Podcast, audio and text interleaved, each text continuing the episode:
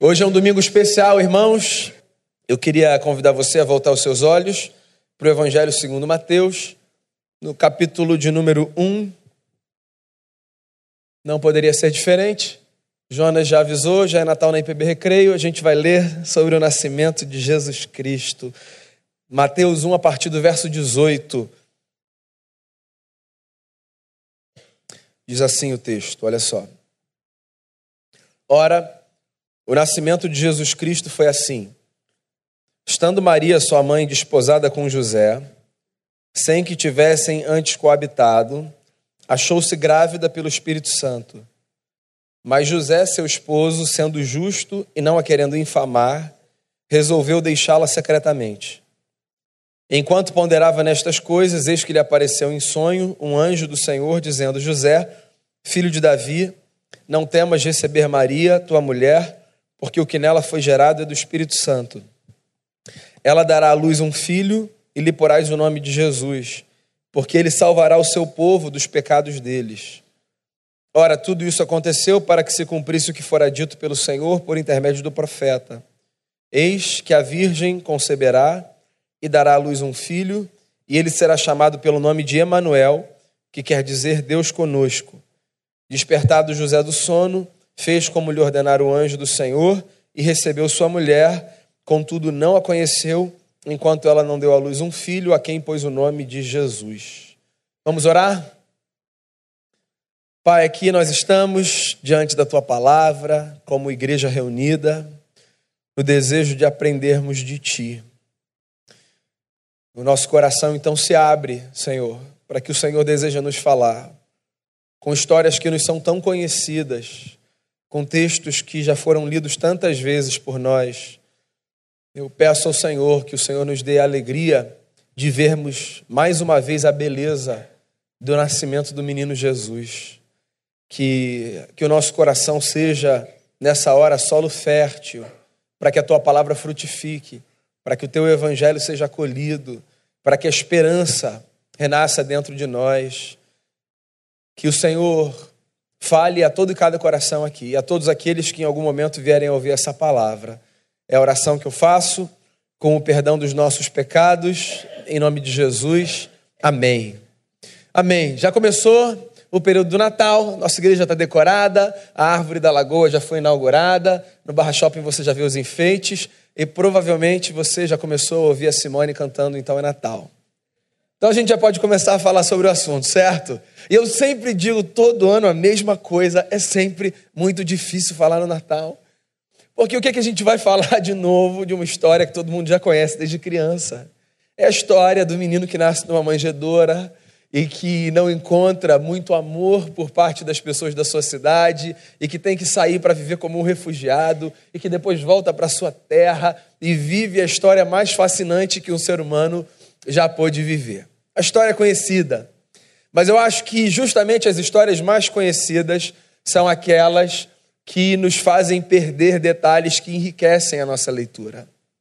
Natal, Páscoa e alguns outros temas que aparecem na Bíblia Sagrada são tão conhecidos pela gente que às vezes a gente lê o texto sem observar algumas nuances, alguns detalhes Onde estão, na verdade, penso eu, as grandes sacadas dos textos?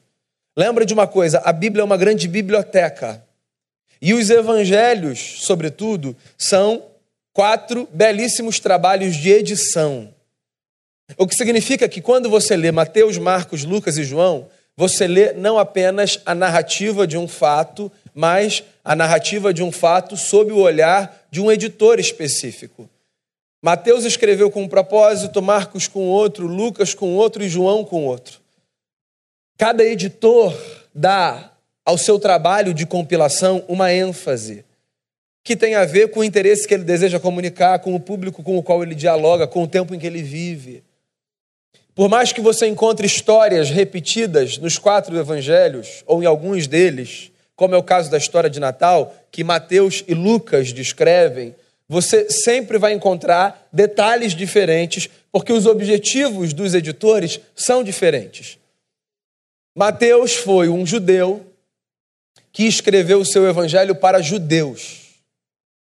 E por causa disso, ele se utiliza de terminologias que eram muito importantes, termos-chave para o povo judeu, com o desejo de comunicar que o menino, que, como disse o Caleb no começo do culto, nasceu num caixote, numa manjedoura, era o grande rei que os judeus esperavam. E aqui a gente tem então a descrição do nascimento desse menino. E o que o evangelista diz é: ora, o nascimento de Jesus Cristo foi assim, dois pontos. Estando Maria, sua mãe, desposada com José, sem que tivessem antes coabitado, achou-se grávida pelo Espírito Santo, ponto. Você nunca teve vontade de perguntar, calma aí, como assim? Vamos voltar aqui, está faltando alguma coisa. Simples assim? Ora, o nascimento de Jesus foi assim. Maria estava desposada com José. Eles nunca tinham coabitado, eles nunca tinham tido uma relação sexual e ela se encontrou grávida pelo Espírito Santo. Próximo capítulo. É o tipo de informação que pede da gente um pouco mais de detalhe, né? Porque vamos lá, não é todo dia que você ouve a notícia de que alguém que não iniciou sua vida sexual ficou grávida. Maria estava desposada de José. Na cultura daquele tempo, o desposamento era um passo na relação de um jovem com uma donzela que seria mais ou menos o equivalente do nosso noivado, tá bom? Só que com graus de comprometimento mais sérios, mais profundos. É, se essa relação, por exemplo, fosse rompida é, antes do casamento, se o rapaz desejasse abandonar a sua jovem prometida, desposada, ele deveria pagar um tributo ao pai dela, porque ele já tinha assumido socialmente, inclusive, a responsabilidade por aquela donzela. Esse período do desposamento era o período em que o jovem, depois de ter pedido a mão de uma menina, voltava para a casa do seu pai para construir no quintal do seu pai uma espécie de puxadinho para eles começarem a vida. E esse período do desposamento durava o tempo em que esse cômodo, esse quarto, era construído. Então, acabada a obra, esse cara voltava para a casa do pai dela com um cortejo, com todos os seus amigos, fazendo festa, tomava essa menina e a levava para si. Era uma grande festa, uma festa comunitária. José e Maria, duas pessoas simples, humildes, estavam desposados e eles não tinham tido relação sexual. Porque isso fazia parte da cultura e do trato e da maneira de enxergar a vida. A tradição judaica sempre tratou é, a conjunção sexual como uma experiência para a aliança mais profunda que é a experiência do casamento. Essa é a leitura hegemônica na tradição judaico-cristã. E José e Maria, então, eram gente da sua cultura, que estavam se guardando um para o outro até que eles se casassem. E Mateus diz que essa jovem, cumprindo todos os preceitos da sua tradição, certo dia se encontrou grávida pelo Espírito Santo.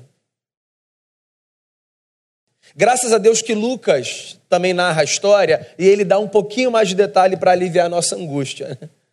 Lucas fala que Maria, por exemplo, quando recebeu essa notícia de que daria à luz um menino, perguntou para o anjo: Mas como é que isso vai acontecer? Porque eu e o José, nós nunca tivemos intimidade. É. Daí, Lucas descreve a conversa do anjo com ela. E Lucas diz que o anjo disse para ela o seguinte: Maria vai ser assim, você vai ser tomada pelo Espírito Santo. O Espírito Santo vai, ser, vai descer sobre você e a sombra do Altíssimo vai operar um milagre na sua vida e você vai se encontrar grávida de um menino a quem você porá o nome de Jesus. Olha, eu acho que esse período do Natal seria um bom período para a gente fazer uma série inteira sobre José e sobre Maria. Que casal, que mulher especial, bendita entre as mulheres, e que homem temente a Deus. Porque vamos combinar que se você tem um compromisso com uma mulher e você está preparando na casa do seu pai um puxadinho para você morar com ela, porque ela é a mulher da sua vida, e você acorda um dia de manhã recebendo a notícia de que essa mulher está grávida, a notícia de que foi o Espírito Santo não vai colar. A menos que você seja uma pessoa assim, num nível de espiritualidade que eu nunca vi nessa vida. Esse cara é um cara fora da curva. A gente fala de Maria e com todo respeito e com todo merecimento, porque Maria foi uma mulher assim de uma especialidade ímpar. Mas o José também era um cara incrível. Porque ele recebe a notícia mais improvável, mais difícil de descer pela garganta. E ele acolhe esse negócio no coração.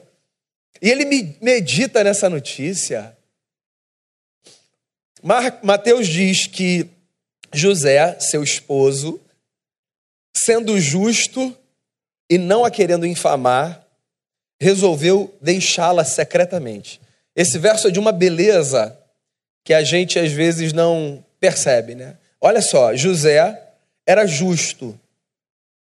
Ou seja, José era um homem que não pendia para injustiça, para atos de injustiça. Se eu tivesse que arriscar em toda a tradição do Antigo Testamento, a tradição judaica da qual esse homem fazia parte, uma descrição ou uma característica que era a característica mais importante para descrever alguém como um homem de Deus ou como uma mulher de Deus, eu escolheria essa palavra: pessoa justa. O Antigo Testamento desenha uma linha no chão e divide a humanidade entre os justos e os injustos. E diz que os justos são aqueles que conhecem a Deus e que andam com Deus e que amam a Deus. E os injustos são os que não conhecem a Deus e que não amam a Deus e que não andam com Deus. A virtude da justiça aparece na Bíblia como a maior marca de alguém que conhece o Senhor. Então, um homem justo tem a ver, ou uma mulher justa tem a ver com um indivíduo, com uma pessoa que procura manter a balança da justiça equilibrada. Que não age de tal forma que os seus atos sejam contra o próximo, quem quer que seja esse próximo, uma manifestação de injustiça. O justo é aquele que procura construir uma história para que haja equidade o justo é aquele que não age impulsivamente, mas que reflete, pensando no outro, para que os seus atos e as suas palavras não sejam atos e palavras que prejudiquem o outro, que sejam difamatórios em relação ao outro. José era um homem justo, o que é suficiente para a gente entender que José era um verdadeiro homem de Deus. Porque os verdadeiros homens de Deus não são apenas os homens que falam palavras bonitas ou que decoram versículos da Bíblia, ou que conseguem carreiras brilhantes. Os verdadeiros homens de Deus são os homens justos. E o mesmo vale para as mulheres. José era um homem justo. E ele não queria infamar Maria. Sabe quando você está numa situação em que você se sente lesado por algo que foi feito, e você tem a possibilidade de, no mínimo, não ser misericordioso para com aquele que te lesou. E você tem inclusive a chance de espizinhar essa pessoa, porque essa pessoa te deixou tudo numa bandeja. Tem dois caminhos: o da justiça e o da injustiça. O José recebendo a estranha notícia de que a Maria estava grávida e tendo a certeza de que esse filho não era seu, ele faz uma escolha. Ele não quer infamar essa mulher. Ele não quer que essa mulher tenha uma fama correndo pela Judéia, pela Galiléia. Ele não quer que essa mulher seja mal falada. Ele a ama. Ele a conhece, ele não está entendendo o que está acontecendo, mas lá no fundo ele sabe quem é a Maria. E ele faz uma escolha justa. Porque olha só, na hora que pisam no nosso calo, uma das coisas mais difíceis é nós sermos justos na nossa reação. É engraçado porque às vezes a gente quer reagir da maneira como o nosso espírito interno, como o nosso ânimo, como o nosso instinto diz que a gente deve agir, e, e a gente diz assim: é uma questão de justiça, eu preciso fazer isso. Na maior parte das vezes, quando a gente reclama a expressão justiça, a gente está falando mais de vingança do que de justiça. Não sei se você já parou para perceber isso. Nas nossas relações, tá? muitas vezes, quando nós desejamos fazer coisas em nome da justiça, nós, na verdade, estamos só achando uma palavra mais suave por nosso desejo de vermos a vingança acontecendo. Porque nós não suportamos a ideia de sermos lesados. Nós não suportamos a ideia de perdermos. De vermos alguém ganhando, sobretudo de maneira equivocada e desleal, às nossas custas. E o Evangelho, só um parêntese aqui, é essa experiência que ensina a gente a repensar a maneira como a gente organiza as nossas relações. Porque o Evangelho me faz pensar que às vezes mais vale engolir alguns sapos e reconstruir a história do que ficar levantando a bandeira da vingança, mesmo que nela esteja escrita, depois de um leak paper que você passou na palavra vingança, o termo justiça. E aí, para os mais jovens que vão entender, embaixo dizendo a verdade esse bilhete. Ele era um homem justo. E ele não queria que Maria tivesse uma má fama. E aí, ele faz um negócio que é impressionante. Ele resolve deixar de noite. Olha só, esse cara é um cara tão de Deus que ele pensa assim: como é que eu posso minimizar os estragos dessa situação para minha mulher que eu amo? É claro que ela vai ter que lidar com a situação de uma barriga crescendo e de pessoas perguntando: Ué, Maria, tá, eu vi lá, a obra não está acabada? Não pintaram, não amassaram. Eu vejo você saindo da casa do seu pai. Que que tá, cadê José que eu não vejo mais José? Esse camarada sai de noite. Ele sai de noite para ninguém perguntar nada para ele. Para não se encontrar com ninguém. Ele não tem que falar, ó, oh, que aconteceu um negócio, eu não estou entendendo também. Ele sai. Ele assume o ônus. Ele assume o ônus. Quantas vezes a gente está disposto a assumir ônus em problemas nas nossas relações, pensando no mal menor? Quantas vezes a gente tem essa grandeza de dizer: tudo bem, tudo bem, desculpa, eu pago essa conta. Isso é nobre, isso é nobre. Isso ajuda a gente a lidar com alguns problemas de orgulho que a gente tem pelo lado de dentro. Ele sai, ele não quer o mal dessa mulher, ele não quer. Ele a quer bem. Ele é um judeu, ele sabe que essa mulher pode ser apedrejada. Ma Maria poderia ter sido morta, apedrejada, com prescrição legal, porque ela era uma mulher do seu tempo e da sua cultura. E se essa mulher está grávida, e se ele sai pela rua dizendo não é meu, essa menina pode ser apedrejada em praça pública, uma adolescente. E ele protege a sua vida, a sua dignidade, a sua honra, mesmo sem entender. Porque você acha, a gente está lendo um texto pronto. Então, eu imagino que você, como eu, pense que tenha sido assim. Ah, Maria deu a notícia, o José falou: Ah, claro, minha filha, eu amo você, fique tranquilo, Deus vai falar comigo. Aí Deus aparece e fala com ele. Você acha que foi nessa velocidade? Eu falei no começo da mensagem: Isso aqui é um trabalho de edição. Sabe, sei lá, quanto tempo levou para o José absorver essa ideia? Mas ele está lá, protegendo. Porque nas famílias, nas famílias, as coisas deveriam ser assim. Os homens deveriam ser justos. E as mulheres também. Ninguém deveria levar a má fama de ninguém adiante. E nós deveríamos escolher muitas vezes pagar uma conta para a proteção daqueles aos quais amamos. Então ele sai de noite. Porque aí, como é que fica a história? A história fica assim: para todos os efeitos, foi o José que não respeitou a sua mulher, numa cultura machista, onde a mulher não tinha o direito de falar nada. Ele não a respeitou, saiu de casa e deixou Pobre Maria, largada. José, seu esposo, sendo justo e não a querendo infamar, resolveu deixá-la secretamente. E enquanto ele ponderava nessas coisas, eis que lhe apareceu em sonho um anjo do Senhor dizendo: José, filho de Davi, não temas receber Maria, tua mulher, porque o que nela foi gerado é do Espírito Santo.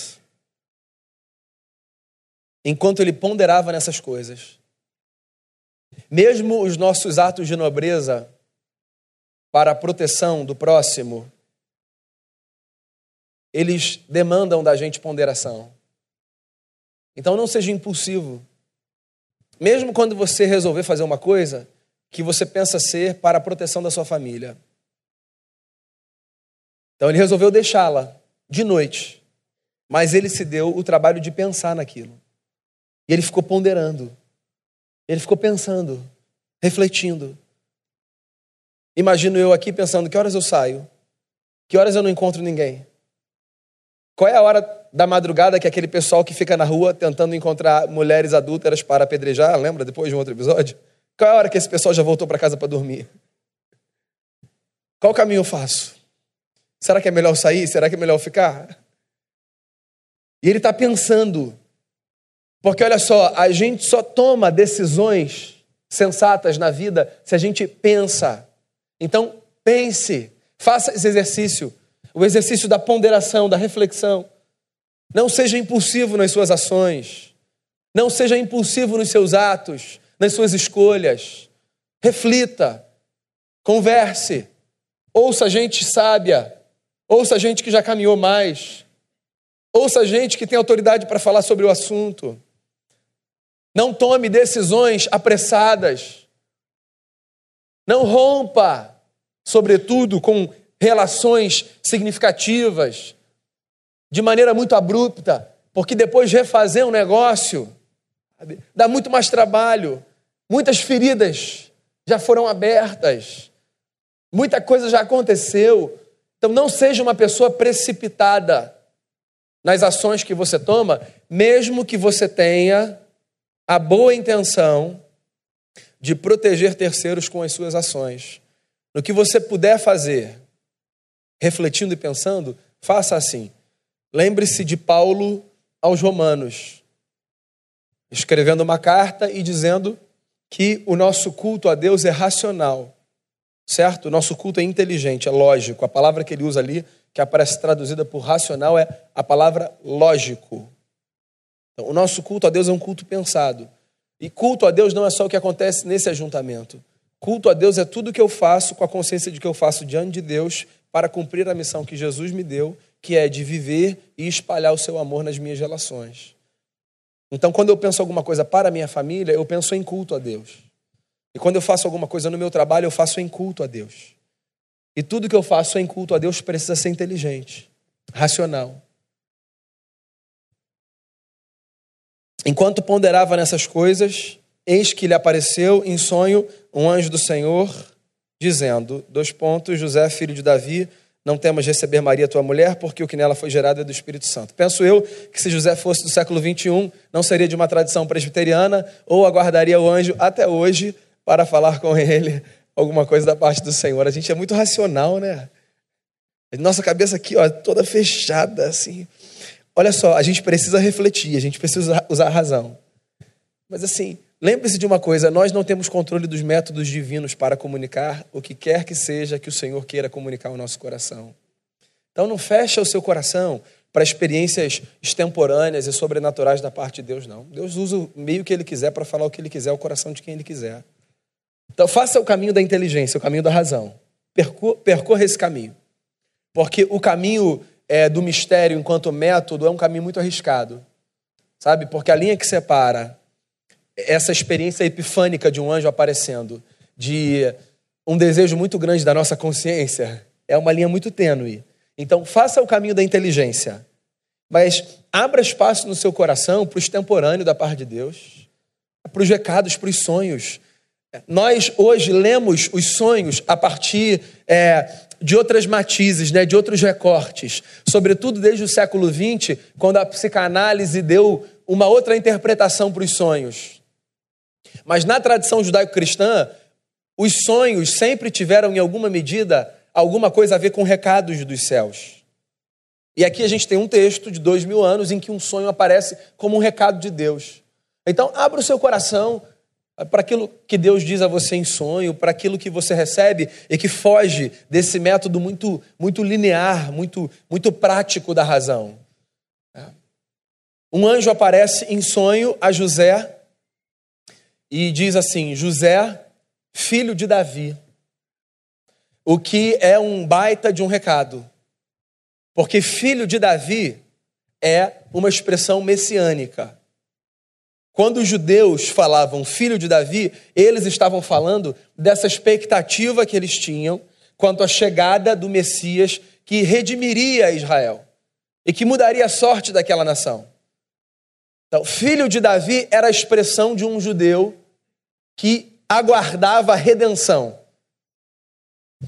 Por exemplo, lembra quando Jesus está passando por uma cidade e aí ele é abordado e chamado a atenção pelo grito de um homem que era um mendigo cego chamado Bartimeu, filho de Timeu, que estava à beira do caminho, dizendo: Jesus, filho de Davi, tenha compaixão de mim. Então, numa região, na Palestina, um homem que vivia à margem da sociedade olha para Jesus e o reconhece como o Messias esperado. O anjo aparece usando a mesma expressão. José, filho de Davi. De alguma forma fazendo os olhos de José brilharem. José, sim, tem, tem alguma linha conectando essa história. José, olha só, isso vai chegar em algum lugar. Presta atenção, José.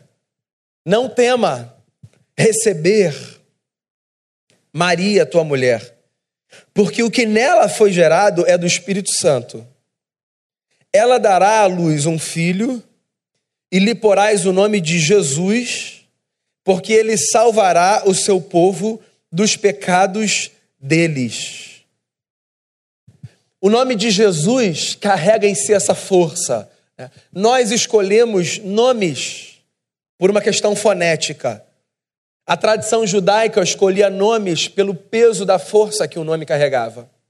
Então, quando um pai ou uma mãe, na verdade um pai, né, no mundo antigo, na cultura judaica, escolhia o nome de uma criança, ele escolhia por duas razões. Ou para marcar naquela criança alguma experiência dele ou da família que ele queria que fosse perpetuada, positiva ou negativa, tá? ou ele desejava que aquela criança carregasse a força daquele nome. O anjo chega dizendo: o nome dele vai ser Jesus, porque ele salvará o seu povo dos pecados deles. O nome de Jesus carrega essa força. Jesus significa salvação, pelo menos a raiz do nome. Né?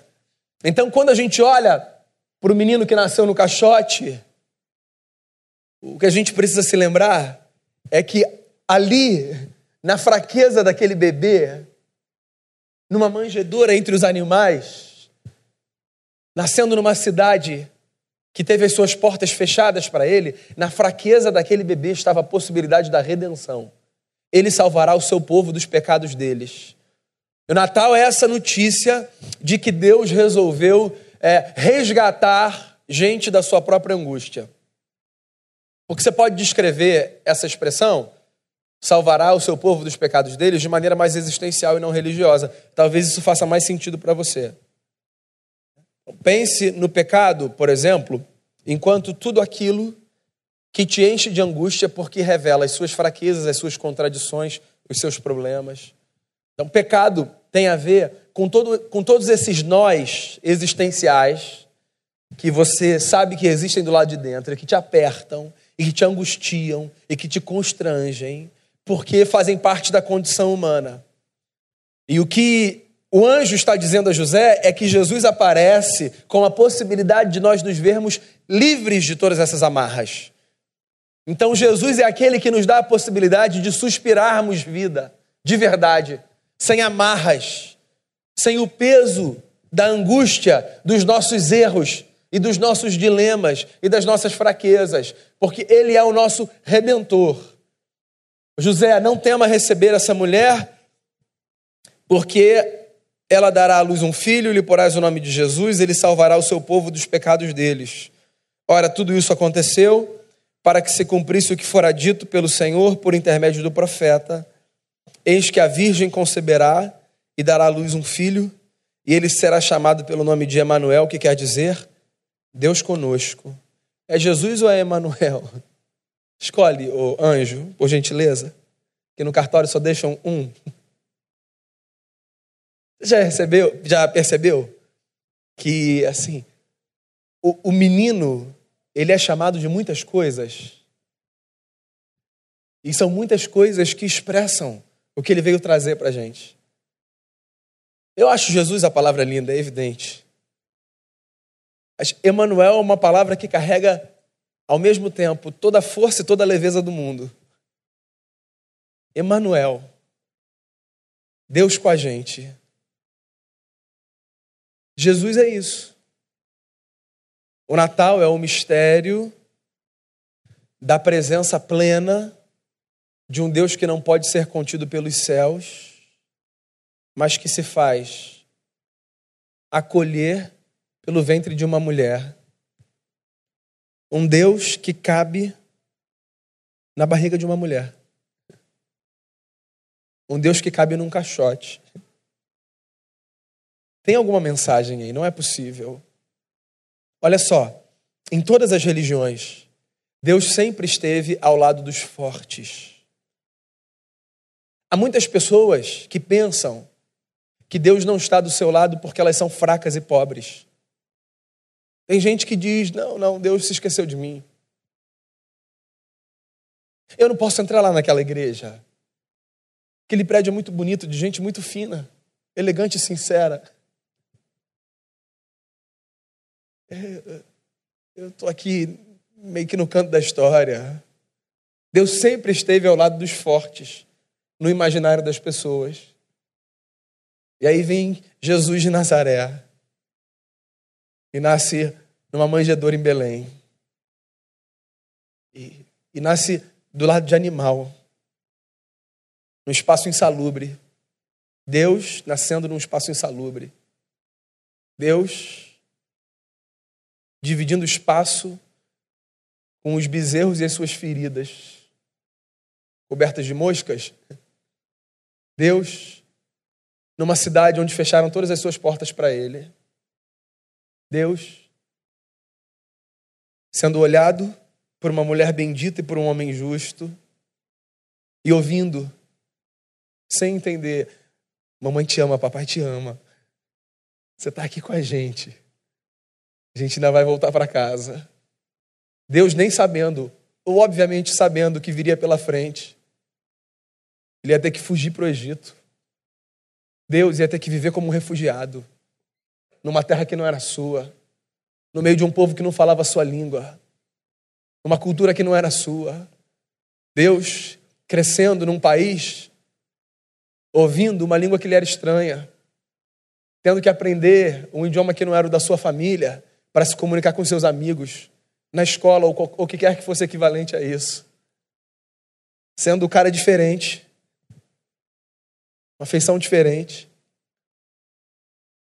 Deus o Deus que se revela em Jesus não escolheu o lado dos fortes. Deus está ao lado dos fracos, vulneráveis e oprimidos. O mesmo Deus que ouviu a voz do seu povo no Egito, que clamava na escravidão. O clamor de uma gente que trabalhava de segunda a segunda, sem ter descanso. Esse Deus entra na história. E não é no palácio do Faraó, e não é na casa do César. E não é na mansão do Herodes.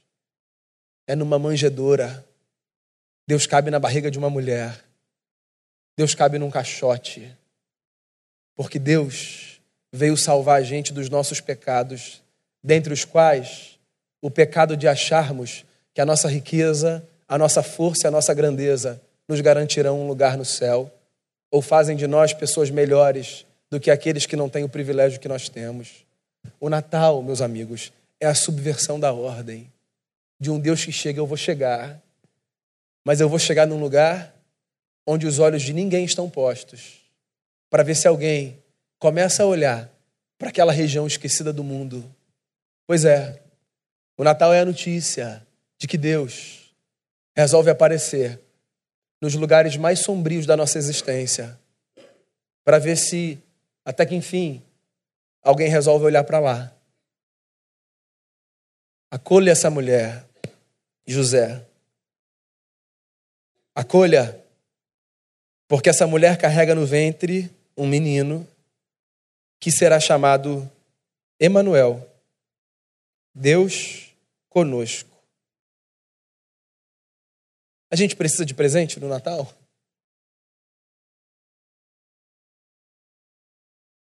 A festa é bela.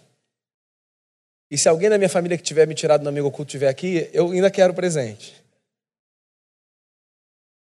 Que presente maior do que Deus com a gente? O que pode ser melhor do que isso? Vai. Você está passando por uma dificuldade na sua família.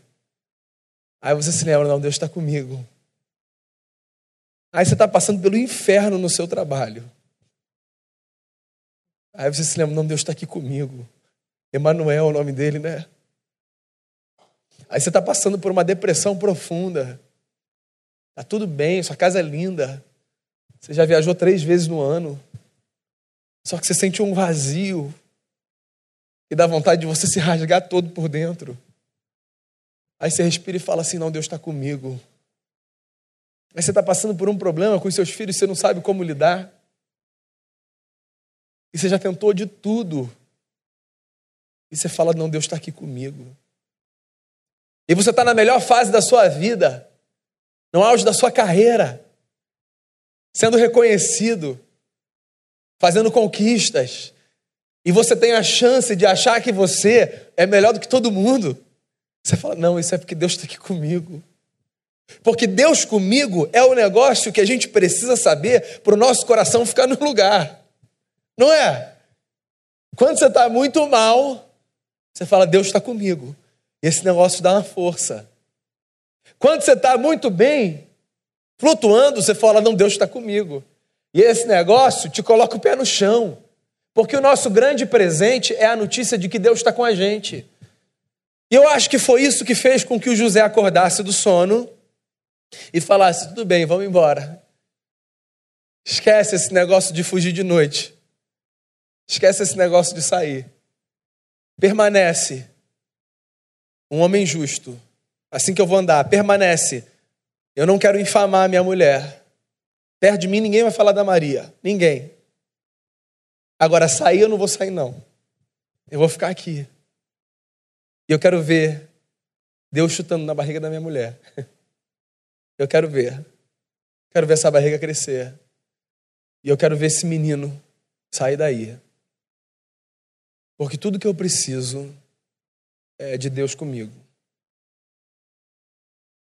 Tudo que a gente precisa de Deus com a gente. Bendito seja o Natal. Viu? Vem que está chegando o Natal. Jesus, o Salvador, nasceu. As nossas angústias não precisam mais nos sufocar. Há perdão para os nossos pecados. A gente não precisa mais de glamour ou grandeza para ver Deus ou para dizer para as pessoas: olha como Deus me abençoa mesmo nos momentos mais difíceis da nossa vida. Se Deus cabe num caixote, Ele cabe muito mais no nosso coração. Deus está com a gente. Deus está com a gente.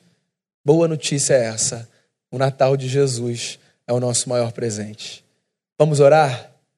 Fechar os nossos olhos e orar? Deixa eu contar uma historinha antes de eu fazer a oração. Acho que tem uns três anos. Eu acho que eles não estão aqui hoje. Vivi e o Cris, dia 23 de dezembro, eu fui visitar um dos filhos deles lá na Tijuca. Tinha sido internado alguns dias antes. É, pequenininho, acho que era o Pedrinho. E Era 23 de dezembro. Vamos combinar que internar uma criança. 23 de dezembro. A gente sempre vai para um hospital visitar alguém pensando em que palavra que a gente vai dar né, para confortar o familiar que está ali ou a pessoa que está ali é, acometida numa cama. E, e eu fui para lá e, e, assim a expectativa era de que o Pedrinho saísse naquele dia. Né? E ele não saiu naquele dia. Quando eu cheguei lá no dia 23, eles tinham recebido a notícia de que o Pedro não ia sair e que, consequentemente, o Natal deles ia ser no hospital. Antes de eu falar qualquer coisa, eu lembro da Vivi falando assim para mim: Pastor, fica tranquilo. A Maria não passou o primeiro Natal com Jesus em casa. Eu falei: Caramba, é, é isso. O Natal é isso, você está entendendo? Acabou, não precisa mais nada. O Natal é onde a gente está, com quem a gente tem que estar, tá, com a consciência de que Deus está com a gente. Acho que foi a frase mais poderosa que eu ouvi de uma mãe, que queria estar em casa, é óbvio que queria. Falou, a Maria também não passou o primeiro Natal de Jesus em casa. Que esse Natal que vai chegar, que já chegou, que ele seja muito especial para você. Onde você estiver, tá? Onde você estiver. Que ele seja muito especial para você. Porque Jesus está com você. E está com a sua família. Vamos fazer uma oração? Não sei se tem alguma coisa que você queira orar por você, por alguém, por familiares. Eu queria fazer uma oração com você.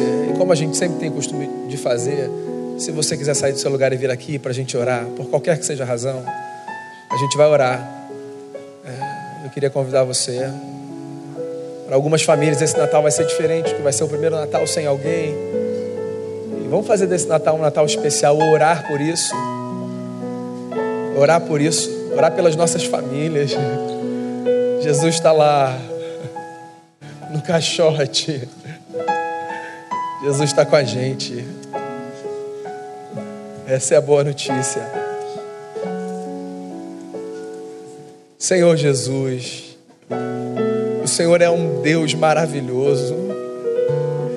Maravilhoso. O que pode ser melhor para a gente do que ter o Senhor na nossa vida? essa presença santa que reequilibra a nossa história e que faz com que com que a gente busque ser gente justa. Esse essa força do divino que cabe no ventre de uma mulher. Essa força de um Deus que não faz questão de ser recebido num palácio, mas que entra na simplicidade da casa e até mesmo no lugar dos animais descansa. Que, que força é essa, Jesus, de um Deus tão disposto a amar que se fragiliza e passa nove meses encolhido numa barriga e que sai para expressar para o mundo a grandeza do amor que só é vista na face de um bebê. Deus, eu quero orar por esse Natal. Esse é um tempo tão propício para reconciliações, para reaproximações. Eu quero orar pelas nossas famílias. Eu quero orar pelo espírito das nossas famílias, mais pelo lugar onde nós estamos. Muito mais do que por isso. Quero orar pelas famílias que têm razões para celebrar, pelas conquistas, pelas vitórias. Que nada disso coloque o grande presente do Natal debaixo de um pano ou para trás de uma neblina. Que a abundância daqueles que nesse momento experimentam a abundância seja ofuscada pelo brilho do grande presente que é Jesus. Eu quero orar pelas famílias dos que passaram um 2018 tão difícil e que sofrem que pensam inclusive se vale a pena ter Natal para um ano tão difícil. Deus, Senhor está presente. Emanuel é o nome do seu filho. Deus conosco. Deus com a gente. Deus perto. Deus que acolhe. Deus que cabe no coração. Esteja presente no Natal de quem passou um ano difícil, Senhor, de quem tem lutado. Esteja presente no Natal de quem não vê razão para celebrar. Esteja presente no Natal das famílias que terão que passar a festa com lugar vago à mesa. Por favor, esteja presente, Senhor. Esteja presente no Natal do que sofre. Esteja presente no Natal de quem está no hospital, de quem está com a família distante. Esteja presente no Natal de quem está doido para ver 2018 acabar. Esteja presente, o Senhor é o nosso presente. Que o Senhor seja a nossa festa, que Jesus seja a nossa festa. Seja o Senhor o motivo da nossa celebração, a razão do nosso riso, do choro de alegria, da nossa esperança. Seja o Senhor a razão de continuarmos a caminhar e de olharmos para o sol e vermos que o fato dele brilhar é motivo para a gente acreditar que o dia de amanhã pode ser melhor que o dia de hoje. Seja Jesus a nossa grande festa, motivo de celebração. Obrigado, Senhor, porque o Senhor é a razão da nossa vida.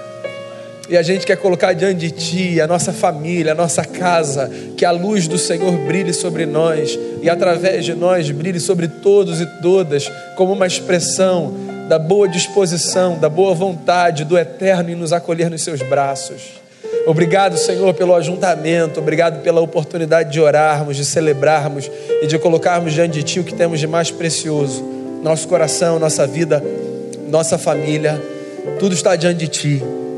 E nós agradecemos ao Senhor pela beleza de termos Jesus, o menino que nasceu para nos salvar dos nossos pecados. É no nome dele que eu oro por mim e por cada pessoa aqui, muito agradecido. Amém.